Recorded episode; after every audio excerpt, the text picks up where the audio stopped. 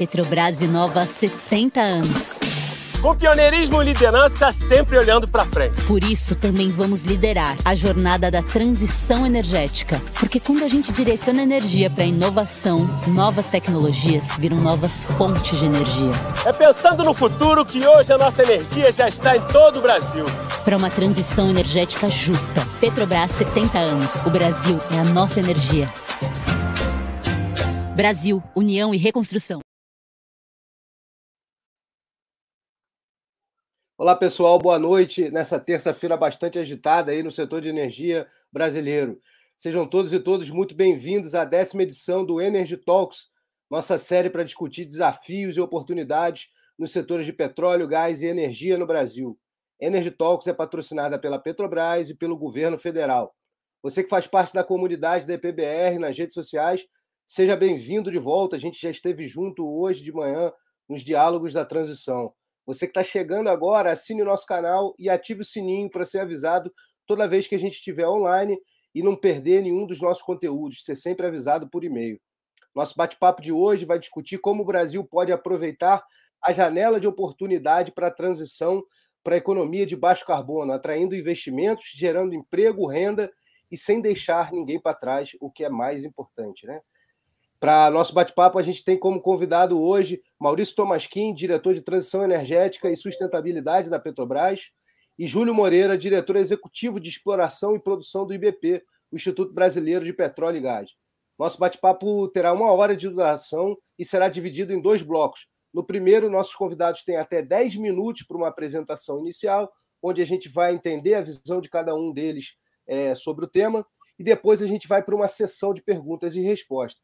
Você que está assistindo a gente, eu te encorajo a desde já deixar o seu comentário, a sua pergunta no chat da rede social que você estiver vendo a gente, para que eu traga aqui para o nosso bate-papo, para que eu coloque a sua pergunta, para que você participe da nossa discussão. Bom, sem mais delongas, eu vou passar para o Maurício Tomasquim. Tomasquim, é, obrigado pela gentileza de abrir aí um espaço na agenda, estar tá com a gente nesse, nesse bate-papo aqui. É, um, é uma discussão é, cara e importante para o país, a gente entende que, que essa, essa é uma das principais discussões para o futuro do, é, é, do, do, nosso país, da, da, da, da, de toda é a discussão da nossa geração, eu diria. Boa noite.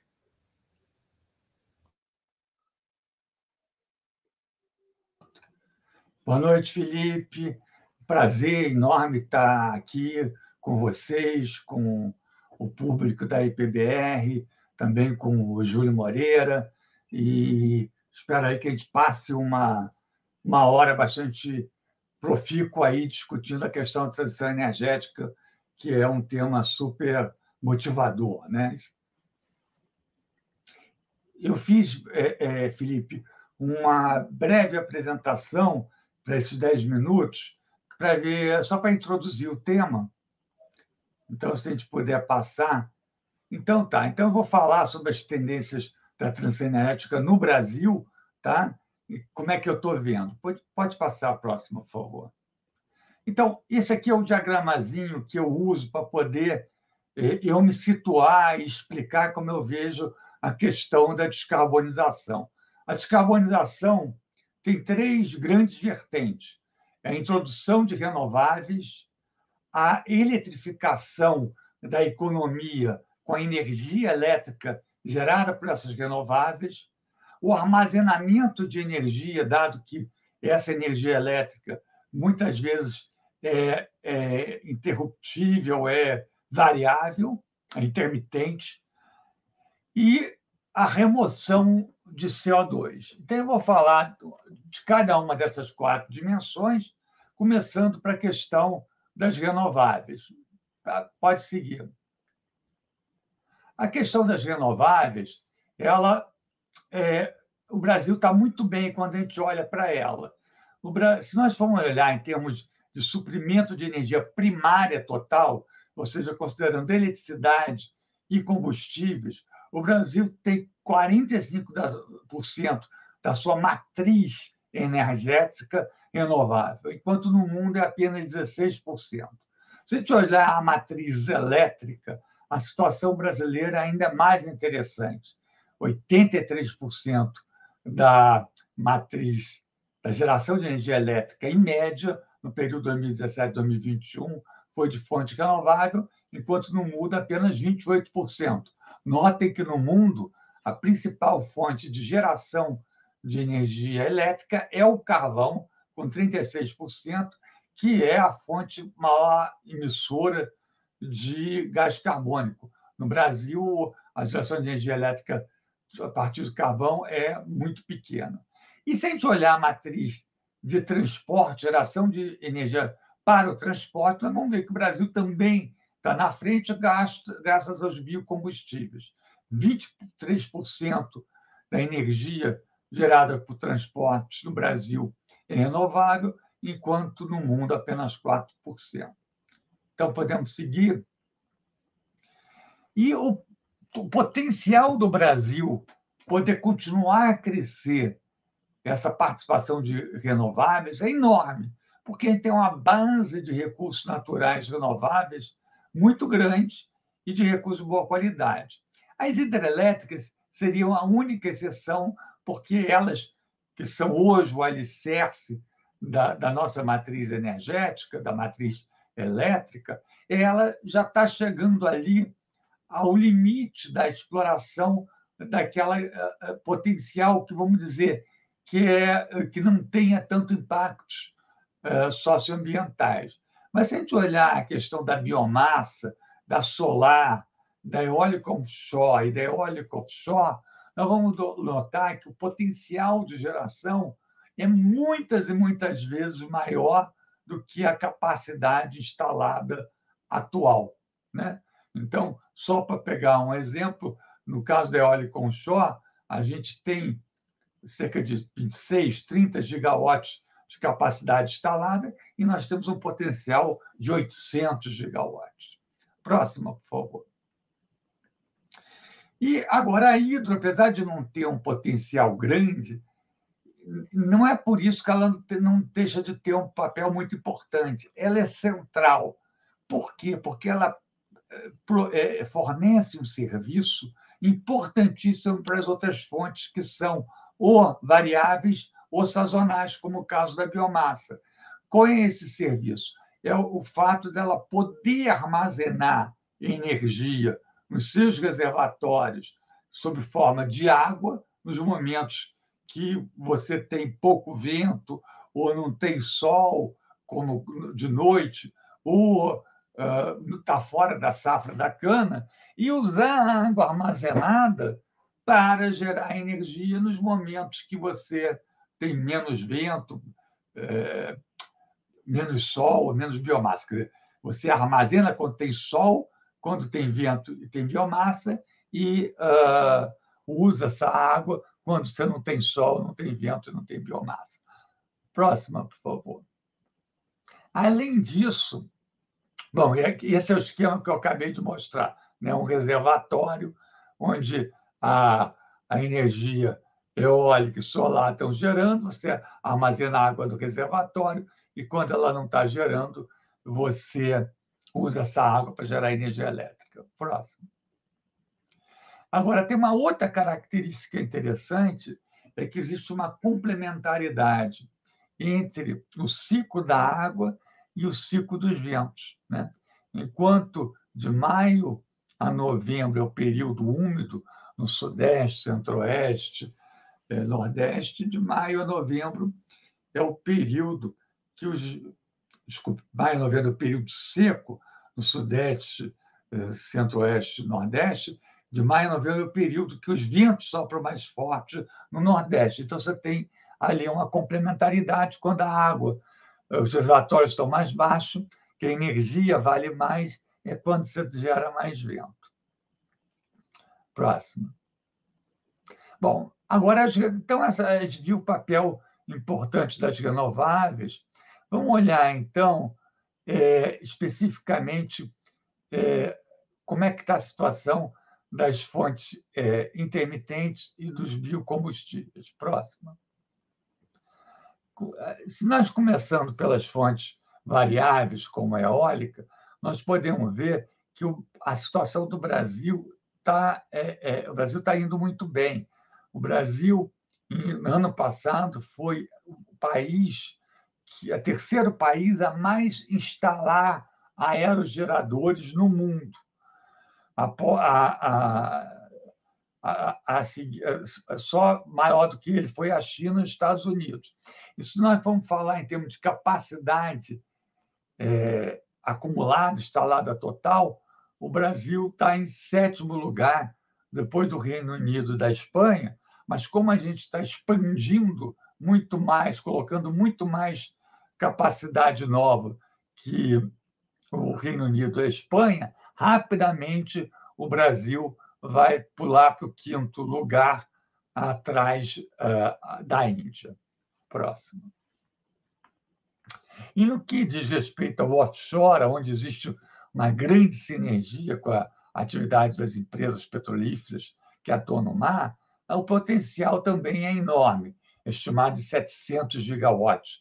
Só para dar uma ideia, hoje toda a capacidade instalada de todas as fontes eh, no Brasil é de 200, torno de 200 gigawatts. A gente tem um potencial de eólico offshore de 700, com profundidade até 50 metros, ou seja, em áreas muito próximas à costa. nós estamos vendo ali que os grandes é, stakeholders né, que estão aí com projetos na, no IBAMA, e entre eles nós temos é, empresas é, petrolíferas, né, como a, Shell, a Equinor em parceria com a Petrobras, a Total Energy. Então, a gente vê que, tão, que as petrolíferas estão entre essas grandes.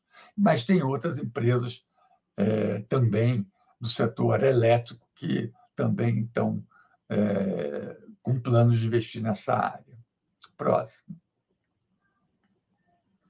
Bom, visto, então, a eólica, outra fonte renovável importante são os biocombustíveis. Em termos de biocombustíveis, a gente aí a Petrobras está muito bem situada, porque tanto a gente tem as, as plantas, a planta de, existente de coprocessamento na Repar, que você bota até 7% de óleo vegetal na planta, na unidade de refino existente. Claro, essas unidades foram feitas algumas adaptações e ela produz o diesel renovável, que é um diesel que tem a mesma, é, mesma especificação do diesel mineral. E, e já está aprovado a expansão da, da Repar e a instalação de coprocessamento na RPBC, Reduc e Replan. Isso, então, é importante para o transporte rodoviário. No que diz respeito ao SAF, ao transporte aéreo, nós temos uma planta, estamos planejando construir uma planta, unidade dedicada dentro da RPBC também, que vai poder produzir principalmente SAF, produz, é, a, a, poderia produzir biocavé e diesel, né, meio a meio, mas agora a gente está vendo que pode diminuir a produção de diesel e maximizar a produção de bioQAV, que é o que vai ter grande valor, dado que existe um mandato né, para é, para passar para esse, para esse, esse, os transportes aéreos passarem para, eh, combustíveis renováveis. Próxima, por favor. Próxima. Próxima, por favor. Então, voltando, a, outro mecanismo é a eletrificação. E aqui, no que diz ao, respeito ao Brasil, próxima, nós ainda, a nossa taxa de veículos elétricos ainda é muito pouca em relação de venda de veículos e do parque, muito pouco em relação ao resto do mundo, mas isso é explicado pelo fato da gente ter uma quantidade de, ve de, de veículos a etanol muito grande, né? a próxima.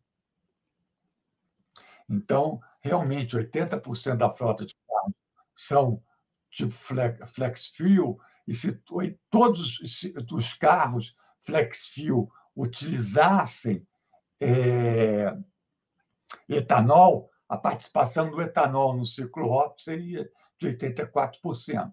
Hoje, a taxa gira em, em torno de 38%, que é bastante importante. Próximo. Próxima, por favor. Próxima. Então, vamos para a outra questão, que é o armazenamento. O armazenamento, próximo, quando a gente pensa, a gente pensa em termos de, de bateria. E aí o Brasil não tem muito a dizer. Mas uma forma de armazenar energia é o hidrogênio.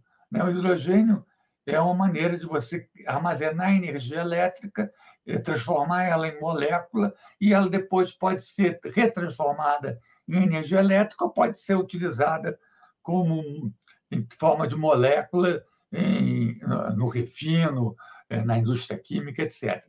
E esse gráfico é muito interessante que mostra, feito pela Bloomberg, que em 2030 o Brasil vai ser, da seleção dos países que eles analisaram, o país com menor custo para a produção de hidrogênio verde, com custo menor, é, inclusive, que o hidrogênio cinza e o azul. Próximo, por favor. Próximo. Próximo. Finalmente, tem a questão do remoção do CO2. Próximo. A primeira maneira de redução é o CCUS, que é a captura. E nisso a Petrobras também está muito bem. Nós injetamos, ano passado, 10 milhões de toneladas de CO2, que equivale a um quarto de tudo que foi injetado é, no mundo. Né? E o plano é para daqui a três anos a gente dobrar essa capacidade. Próxima.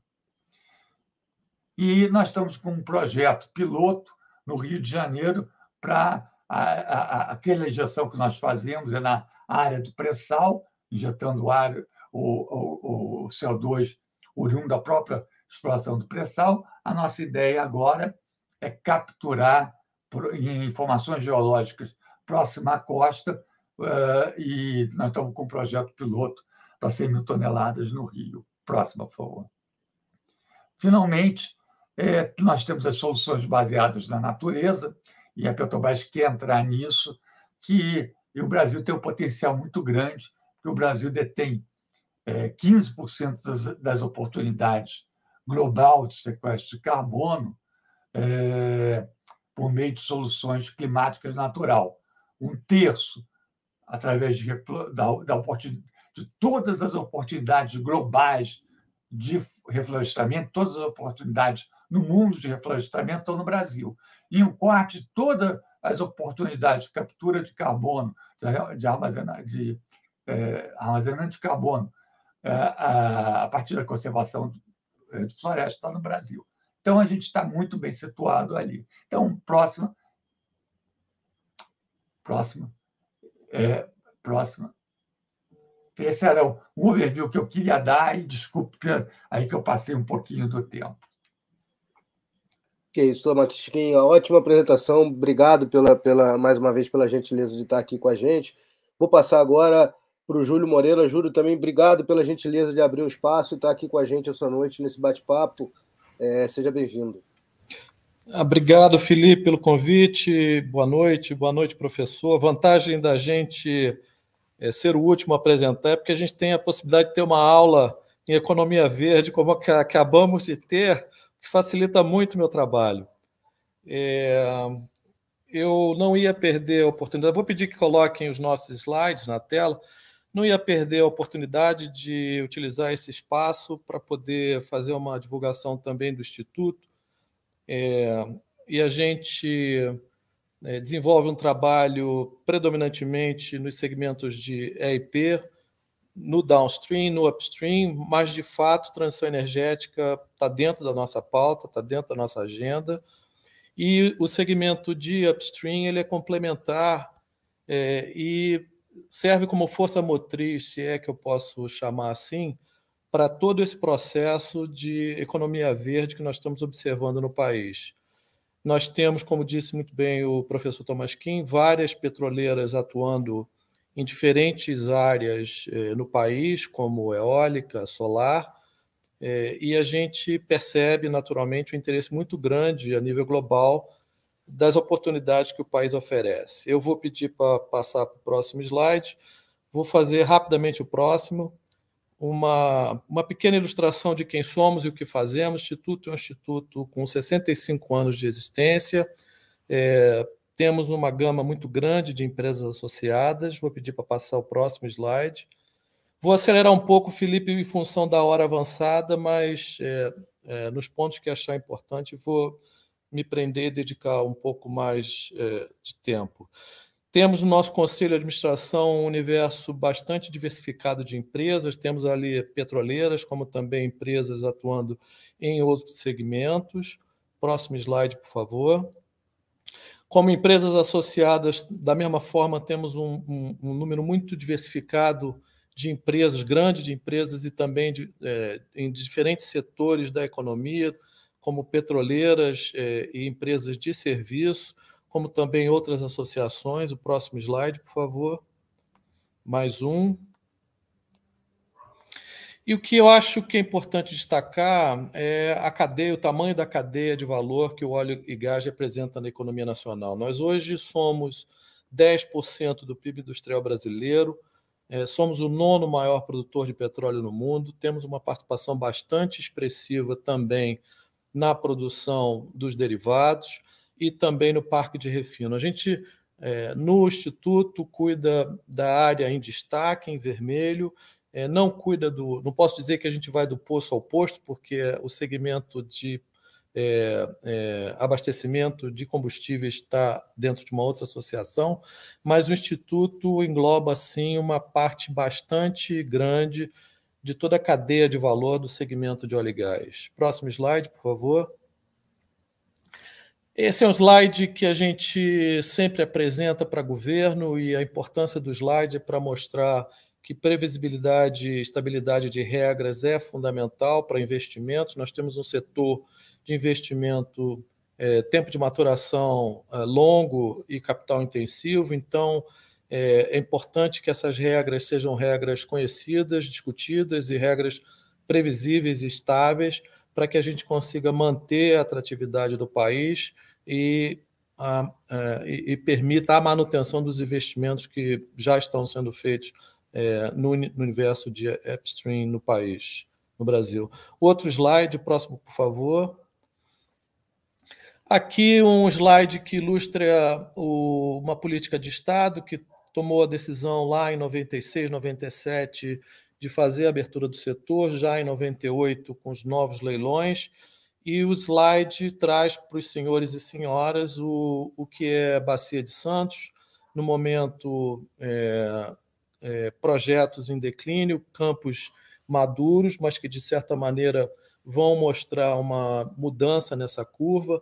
Essa curva tende a aumentar, a curva em azul escuro, na medida em que a Petrobras e outras empresas aumentem o fator de recuperação dos projetos, principalmente em águas rasas e águas profundas de campos já é, maduros. A curva em verde traz para os senhores e senhoras a, a produção do pré-sal e ali em cinza o que é a participação dos projetos onshore. É, a gente observa, naturalmente, a partir de um certo ano, 32, é, um declínio já na produção do pré-sal e, por isso, a importância de um debate que, nesse momento, nós temos em relação à margem equatorial, que é uma nova fronteira petrolífera e que dá e assegura ao país é, é, reservas futuras para abastecimento nacional e manutenção das exportações do, do Brasil nesse momento de petróleo. É, o próximo slide, por favor. É, o setor de downstream também tem uma participação importante, é, como já falei antes, é, temos é, 2 milhões de barris dia de produtos processados no Parque Industrial Brasileiro. É, somos o segundo maior produtor de bio, combustíveis, é, como foi bem destacado aqui pelo professor Thomas Kim, existem alguns projetos bastante interessantes na produção do diesel, é, é do biodiesel. Então, vou passar para o próximo slide, é, que traz é, um outro cenário, um outro indicador também importante do que diz respeito à balança comercial do país e a participação dos hidro, carbonetos e também da demanda. A gente brinca e diz que, mesmo dormindo, o país cresce, a economia anda. Então, é, esse gráfico traz da direita uma, um indicador do, é, da demanda existente por derivados e combustíveis no país, e o gráfico da esquerda apresenta a representação é, da balança da, dos hidrocarbonetos da balança comercial nacional. O próximo slide, por favor. O setor tem também uma participação muito importante na é, geração e, e recolhimento de tributos. Só no período entre 2009 e 2022 foram recolhidos 2,4 trilhões em participações governamentais, aqui é, segmentado por cada um desses tributos. Então, os senhores e senhoras podem perceber que é um setor que tem sim uma contribuição importante do ponto de vista inclusive social, porque esses recursos são distribuídos a nível federal e também a nível estadual e municipal. Próximo slide, por favor. Mais um. É, o professor Tomás Kim mencionou aqui, é, de uma forma bastante ilustrativa, o projeto de captura de carbono que a Petrobras conduz nesse momento. É importante que se diga que o petróleo nacional ele tem sim hoje, já tem hoje uma vantagem competitiva a nível global do ponto de vista de emissões de CO2. É, o país ilustrado aqui nesse gráfico tem um indicador é, de emissão de CO2 por barril de óleo equivalente produzido muito abaixo de outros países. Então, quando a gente pensa em transição energética, quando a gente pensa que transição energética ela acontece sim, mas com a participação dos hidrocarbonetos, em algum momento no futuro, é, os petróleos que têm esse nível de emissão mais baixo do que outros petróleos em outras regiões do mundo, certamente vão ter uma vantagem competitiva na, na hora de, da sua comercialização. Então, é, esse projeto destacado pelo professor Tomás Kim, que a Petrobras conduz principalmente na Bacia de Santos, é um projeto importante, é, tendo sido inclusive motivo de curiosidade de outros países com os quais a gente tem e mantém diálogo, para que conheçam mais da tecnologia que foi desenvolvida pela Petrobras, uma tecnologia patenteada chama HICEP. É, eu vou pedir para avançar para o próximo slide. É, já foi citado aqui a questão do biorefino, o professor Tomasquim é, mencionou a questão dos é, combustíveis é, sendo produzidos pela Petrobras é, nas refinarias existentes. É, então, eu vou, não vou me reter foi falado sobre a HVO e o SAF, então não vou me prender nesse slide. Vou pedir que a gente avance para o próximo slide. É, o downstream, já dito, tem sim também uma participação muito importante na transição energética no setor de mobilidade. O professor Thomas Kim trouxe um gráfico ilustrando o quanto ainda é baixa a questão de mobilidade, o número de carros elétricos no país, mas acho que a gente entende que essa é uma tendência de crescimento. Próximo slide, por favor. É, e, e, não dá para não dá para esconder e negar que a transição energética é uma realidade. O país, é, diferente de outras regiões do mundo, já tem hoje uma matriz energética é, muito diferente e, e muito é, muito bem balanceada quando comparada com outros países, principalmente na Europa. É, o país se destaca pelo nível de emissões relativamente baixos nas suas atividades, na produção dos hidrocarbonetos. A gente está muito bem posicionado na questão dos eh, renováveis, sejam eles é, as fontes solar ou mesmo das eólicas, tanto em terra como offshore. É, a gente costuma dizer que Deus é brasileiro, mas ele foi muito é, gentil com o país quando nos oferece regiões importantes do nordeste do país, sudeste e sul, onde as condições de intermitência de vento são espetaculares para projetos como, como geração eólica offshore. É, professor Tomás Kim trouxe também projetos na área de captura de carbono. É uma tendência global e que certamente o país é, já começa a desenvolver projetos e, e oportunidades para investimento.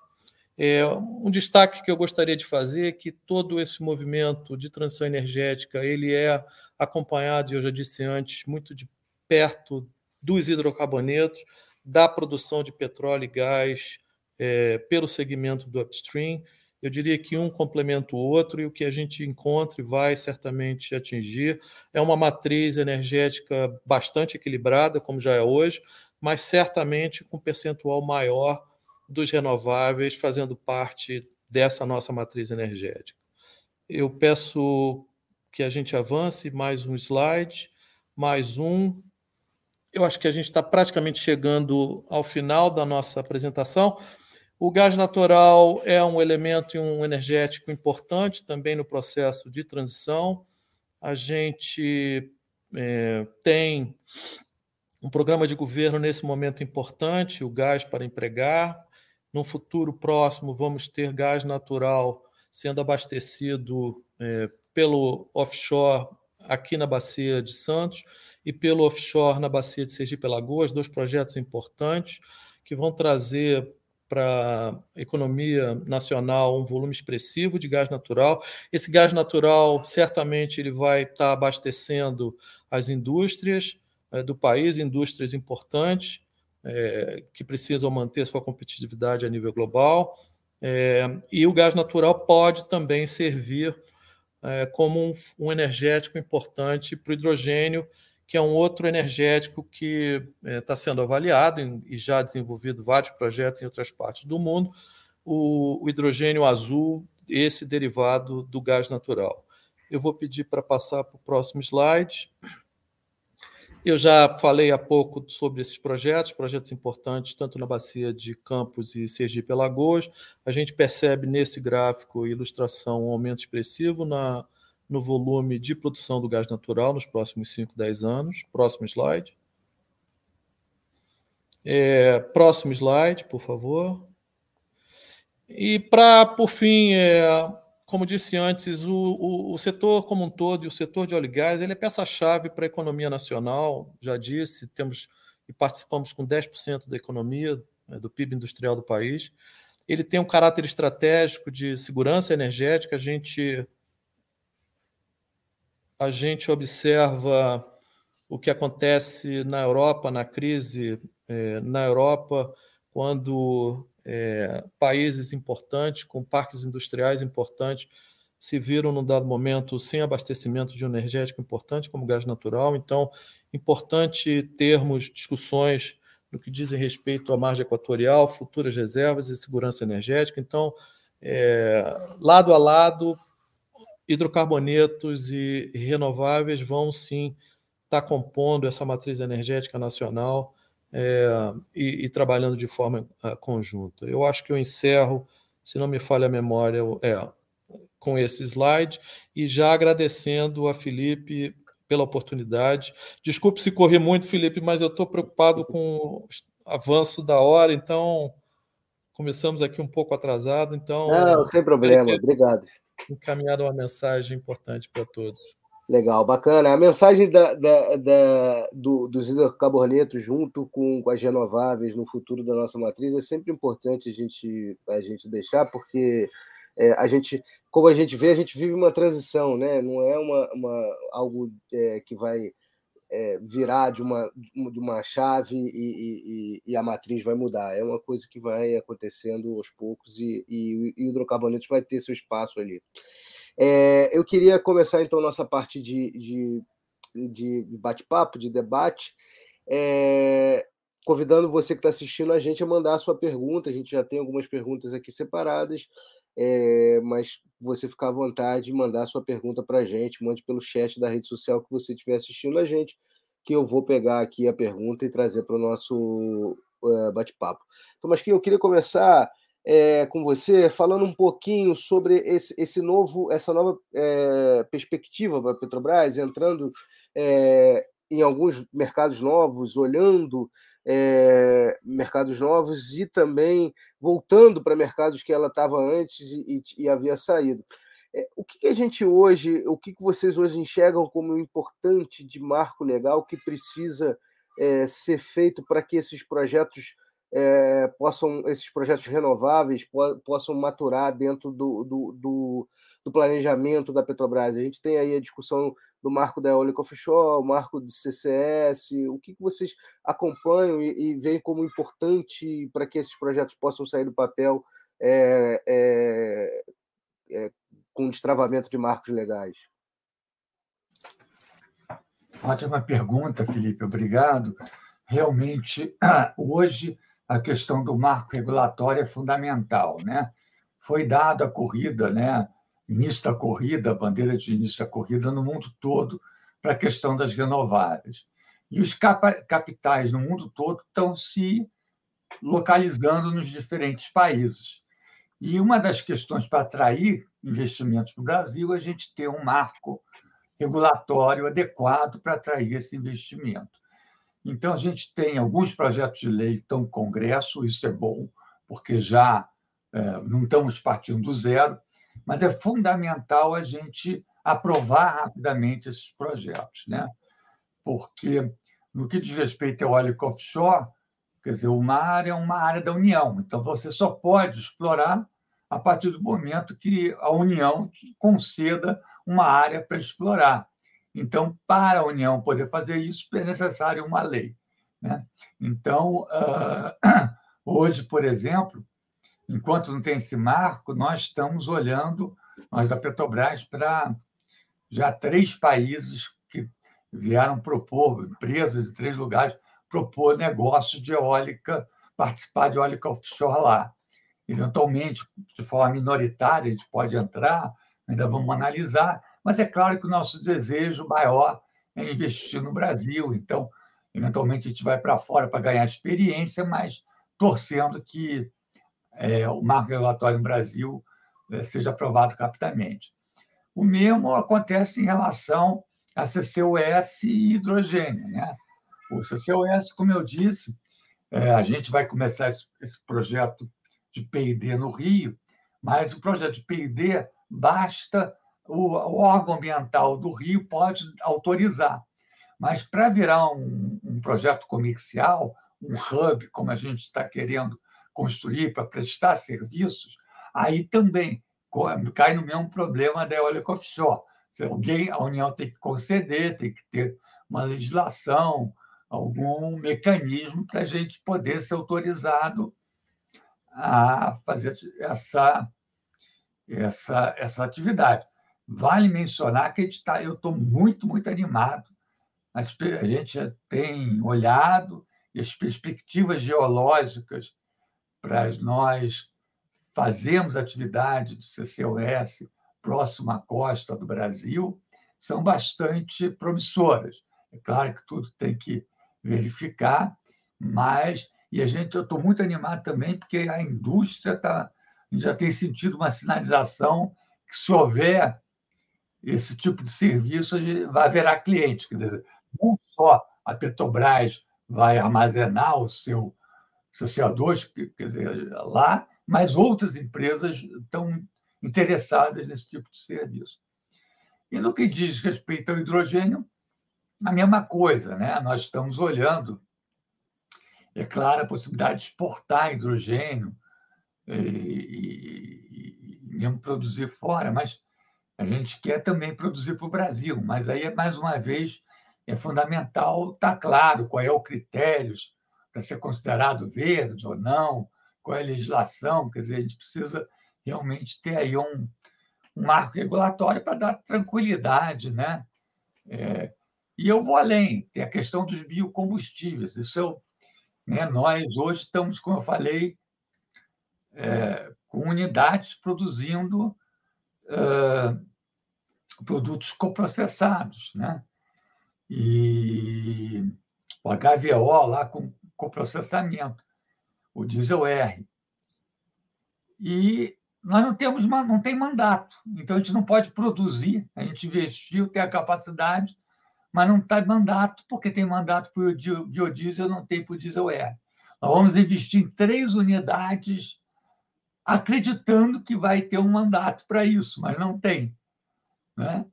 Para entrar forte no SAF, também. Quer dizer, é, quer dizer, o SAF ainda tem um mandato internacional, mas como provavelmente a gente vai abastecer eh, aeronaves no Brasil, é importante no Brasil também ter uma definição. Então, eu acho que esse é o momento, é, o, é a questão central hoje. É, a está todo mundo, o mundo todo correndo contra o tempo para atrair os investimentos, a gente não pode perder essa corrida, mas eu estou muito otimista e houve também uma declaração do presidente do Congresso, né, da, da Câmara, falando que esse segundo semestre vai priorizar as legislações ligadas à questão da transição energética. Então, eu torço que é, eu acho que é um ótimo sinal e torço que realmente que a gente tenha um segundo semestre muito promissor. Legal, obrigado, Thomas Kim. Júlio, pegar um ponto aqui do Thomas Kim para levantar uma questão para você. É, a, a, a, todos esses projetos que a Petrobras está olhando para frente, quando a gente olha é, o desenvolvimento do pré-sal, o desenvolvimento de outras reservas é, é, petrolíferas, é, eles têm um, uma capacidade de gerar caixa para a empresa investir também na transição. É, essa, esse movimento é, é, das, das, das, oil companies é, indo para renováveis também é muito o, o, movimento de quem tem a renda petrolífera, né? Porque a, a, a, a receita do petróleo ajuda consideravelmente é, para que essa transição seja feita, né? É, com certeza, Felipe, com certeza. É, a gente precisa, eu acho, em alguns setores, é, continuar observando queda nos custos é, de produção. Eu acho que a pandemia trouxe é, um problema sério do ponto de vista de supply chain a nível global. Eu acho que isso acabou impactando é, projetos importantes, projetos principalmente na área de renováveis. Eu acho que tende, a gente tende a observar, estou falando a nível global, não necessariamente só no país, a gente tende a observar uma queda nos custos é, nesses projetos. É, eu acho que a participação das oil companies é, é, um movimento natural dessas empresas, no sentido de ampliar o seu leque de atuação, principalmente pelas majors, ampliar o seu leque de atuação, englobando, incorporando os renováveis dentro do seu portfólio de projetos. Você sabe muito bem, o segmento é, é, em alguns casos ele é bem delineado, mas as, eu diria as grandes independentes e as majors, essas sim têm sim no seu portfólio interesse de diversificação. É, e eu acho sim é fundamental que a geração de caixa, resultado dos projetos do upstream, é, venham possibilitar os investimentos que precisam ser feitos na área de renováveis. Então, eu acho que é uma tendência que a gente observa é uma tendência que está para ficar, mas eu acho que no futuro breve a gente começa a perceber isso. Nós já temos exemplos no país, inclusive, de projetos é, é, de, atuando num nicho de renováveis que chamaram a atenção de oil companies que fizeram aquisições ou na sua totalidade ou na forma de uma joint venture com empresas que tinham 100% dos seus projetos na área de renováveis. Então, eu acho que já já se observa negócios importantes, inclusive no, no Brasil, de empresas com esse foco específico no, na área de renováveis. E eu acho que é uma tendência natural a gente ver mais operações como essas. Legal. É, ainda nesse gancho, Thomas Kim, é, a, Eliane Ribeiro está é, perguntando para você aqui pelo, pelo LinkedIn se você acredita que a Petrobras poderá, no futuro, vender créditos de carbono no, no mercado regulado no Brasil.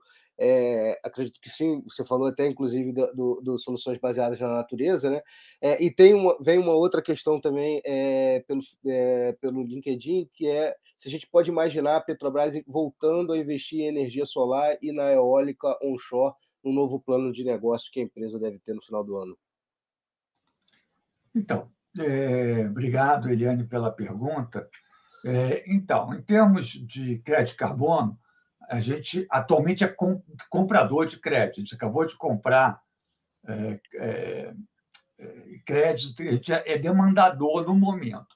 Mas a nossa ambição é a gente poder vender crédito carbono, ser fornecedor de crédito carbono. Né? Então, para isso, a gente tem que, primeiro, é, compensar todas as nossas emissões e, a partir dali, a gente poder é, ser um gerador líquido de, de crédito de carbonos e comercializar. Eu acho que a gente tem condição uh, para isso. A, a, segunda questão era, desculpe me.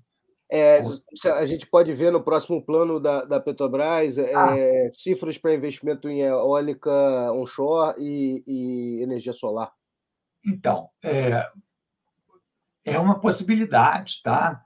É claro que tudo depende é, da discussão ainda na diretoria executiva e aprovação do conselho, mas a gente tem é, uma gama de oportunidades com características diferentes. Você pega a eólica offshore, ela tem uma grande sinergia com o setor petrolífero, então é uma atividade natural.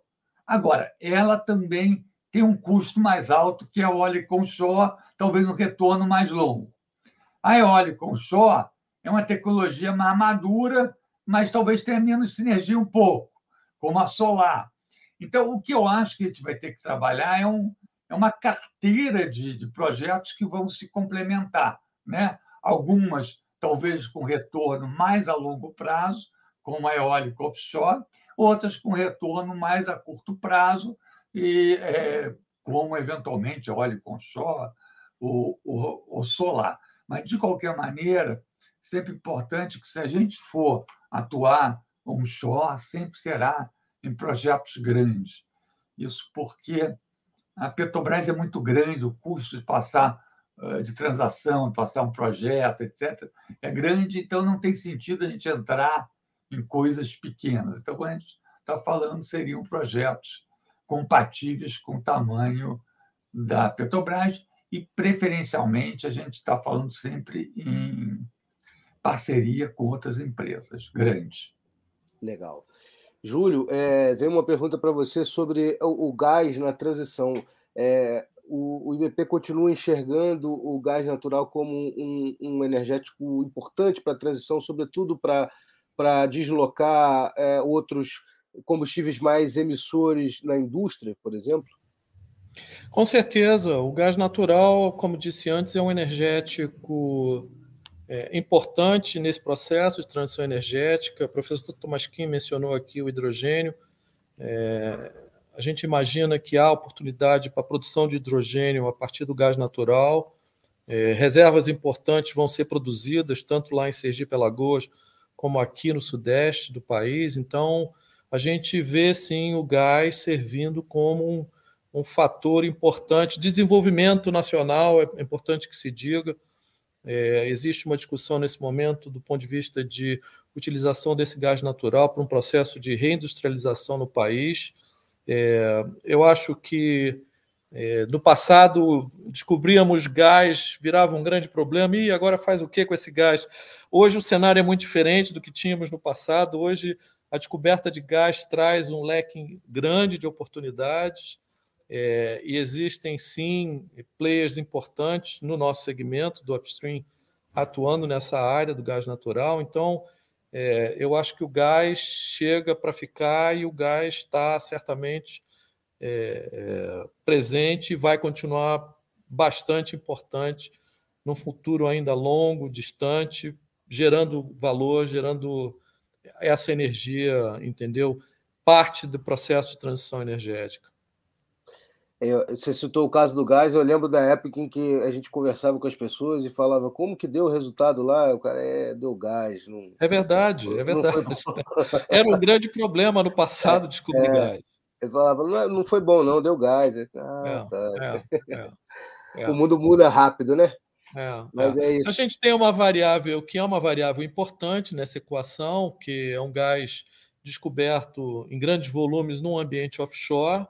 Cenário esse muito distinto e diferente de gás sendo descoberto em onshore, como temos tanto nos Estados Unidos como na Argentina, reservas importantes, mas a despeito disso, os volumes estão aí, os projetos estão acontecendo. Legal. Tomás, que é, não sei se você quer comentar a questão do gás, é, mas o, o, Renato Souza faz uma pergunta aqui pelo, pelo YouTube sobre como vocês, é, na verdade, a pergunta é para você e para o Júlio também, sobre como vocês avaliam o fator da justiça social no contexto do processo de transição energética, que é a transição justa, né? Que ninguém fique para trás. Como é que você avalia é, é, a importância desse, da justiça social nesse movimento, Tomasquim? Não, é fundamental, né? É justamente isso, não deixar ninguém para trás. E aí tem várias dimensões nisso. Por exemplo, a questão dos trabalhadores, né? A gente viu, por exemplo, quando você sai do carvão para o gás, pegou algumas regiões lá dos Estados Unidos, teve que ter grandes programas governamentais, porque tem algumas cidades mineiras que realmente praticamente desapareceram, foram a pobreza, como re recapacitar o pessoal que estava, os mineiros. Então, você tem que ter ali uma, um investimento, porque você não pode, aquela mão de obra que estava naquela atividade, é, ser deixado, ou aquela região que vivia daquela atividade ser, ser esquecida. É, da mesma forma, você tem consumidor, né? Quer dizer, no, no Brasil, a energia eólica, solar são bastante competitivas, mas em alguns outros lugares essa energia renovável é mais cara.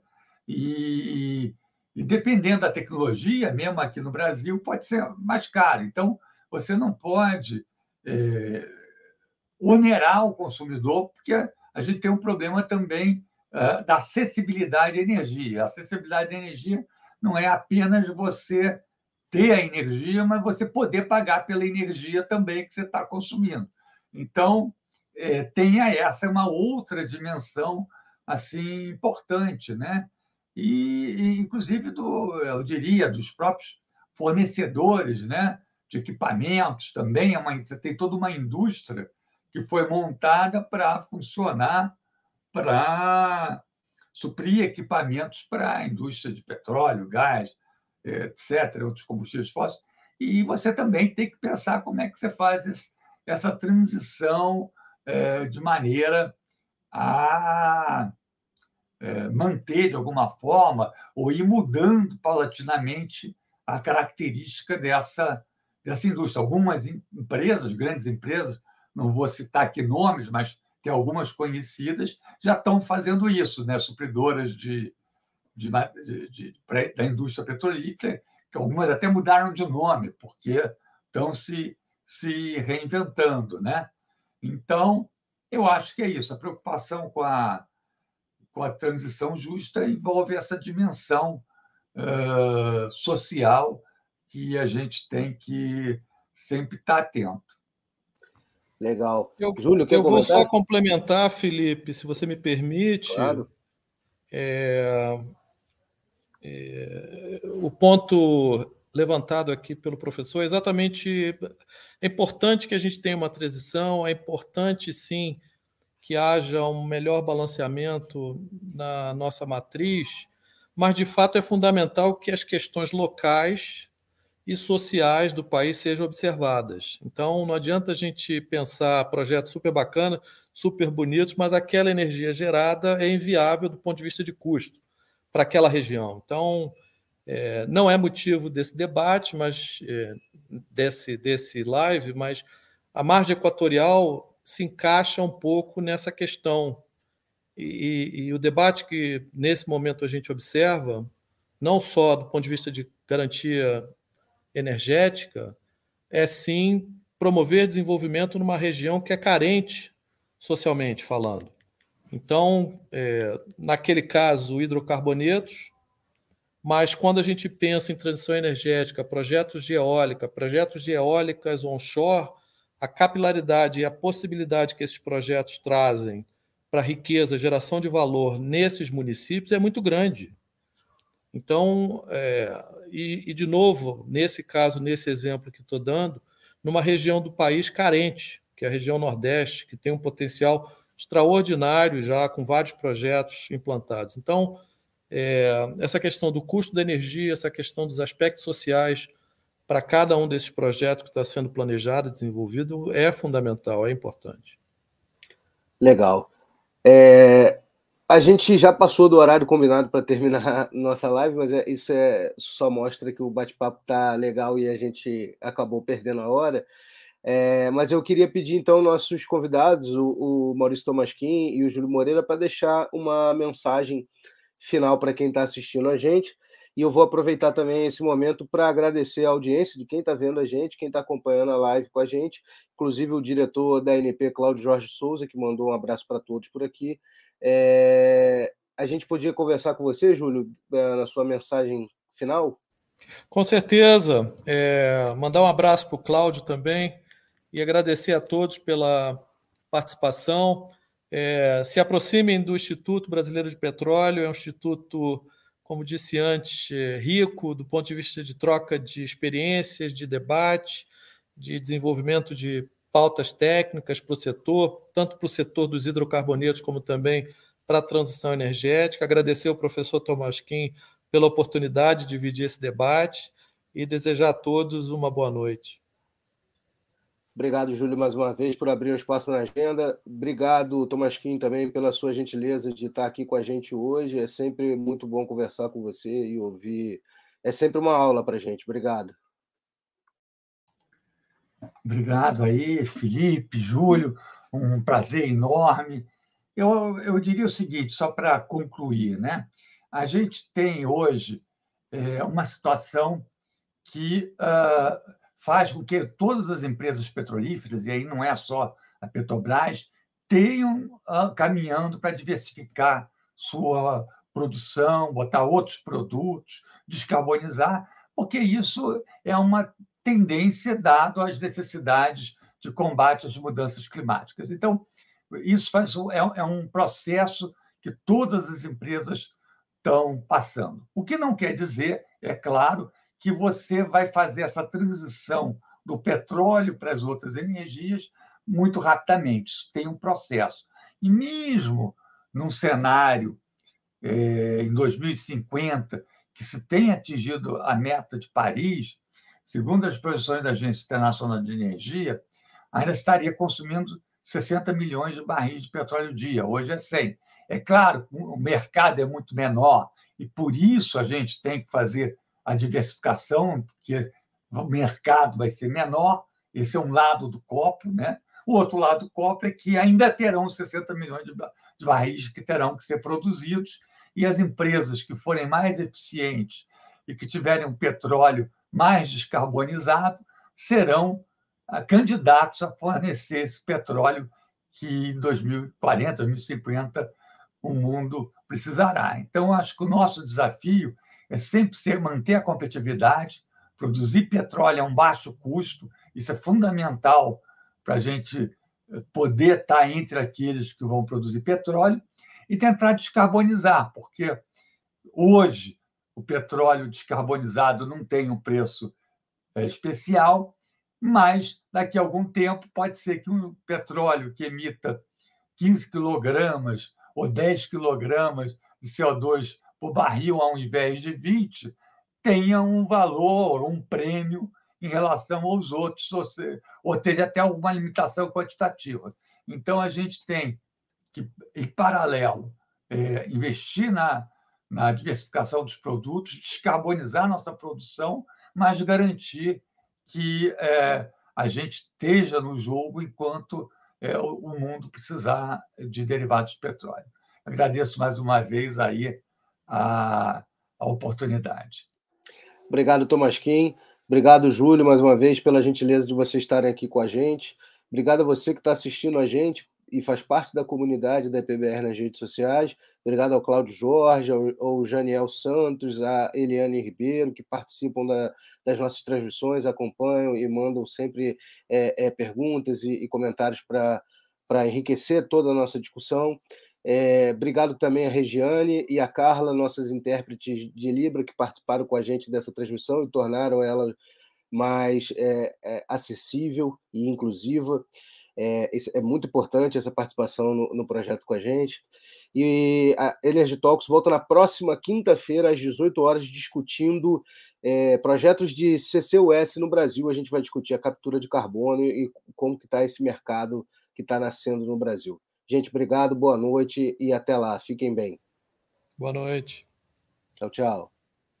Boa noite. A Petrobras inova há 70 anos Com pioneirismo e liderança sempre olhando para frente. Por isso também vamos liderar a jornada da transição energética, porque quando a gente direciona energia para inovação, novas tecnologias viram novas fontes de energia. É pensando no futuro que hoje a nossa energia já está em todo o Brasil. Para uma transição energética justa. Petrobras 70 anos. O Brasil é a nossa energia. Brasil, União e Reconstrução.